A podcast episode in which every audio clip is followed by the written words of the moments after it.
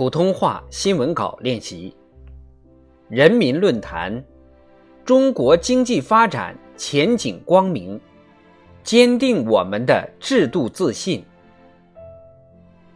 前三季度经济增速百分之六点二，在全球经济总量一万亿美元以上的经济体中，增速最快。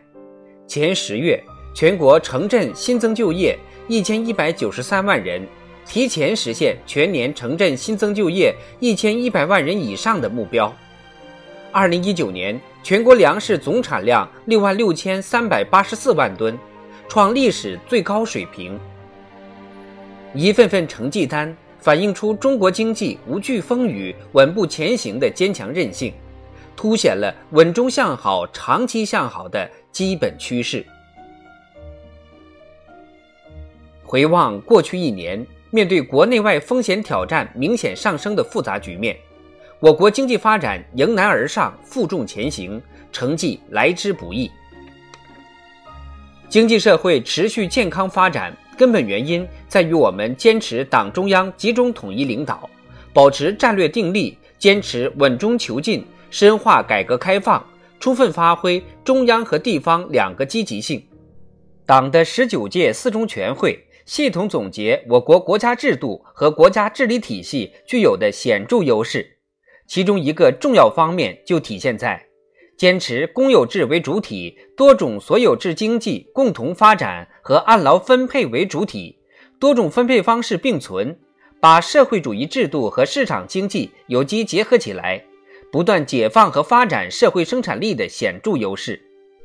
我国经济发展韧性强、潜力足、回旋余地大，推动民族复兴巨轮驶入更加开阔的水域。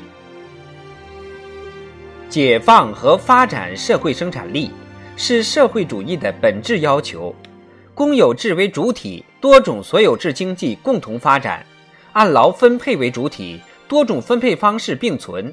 社会主义市场经济体制等社会主义基本经济制度。既体现了社会主义制度优越性，又同我国社会主义初级阶段社会生产力发展水平相适应，是党和人民的伟大创造。公有制经济是长期以来在国家发展历程中形成的，为国家建设、国防安全、人民生活改善做出了突出贡献。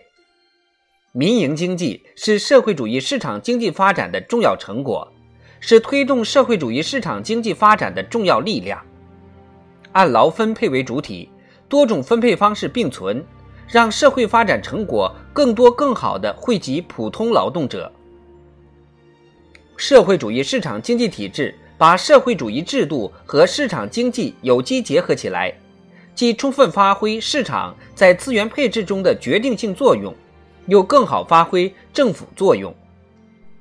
我国的基本经济制度是中国特色社会主义制度的重要支柱，为实现经济高质量发展奠定了制度基础。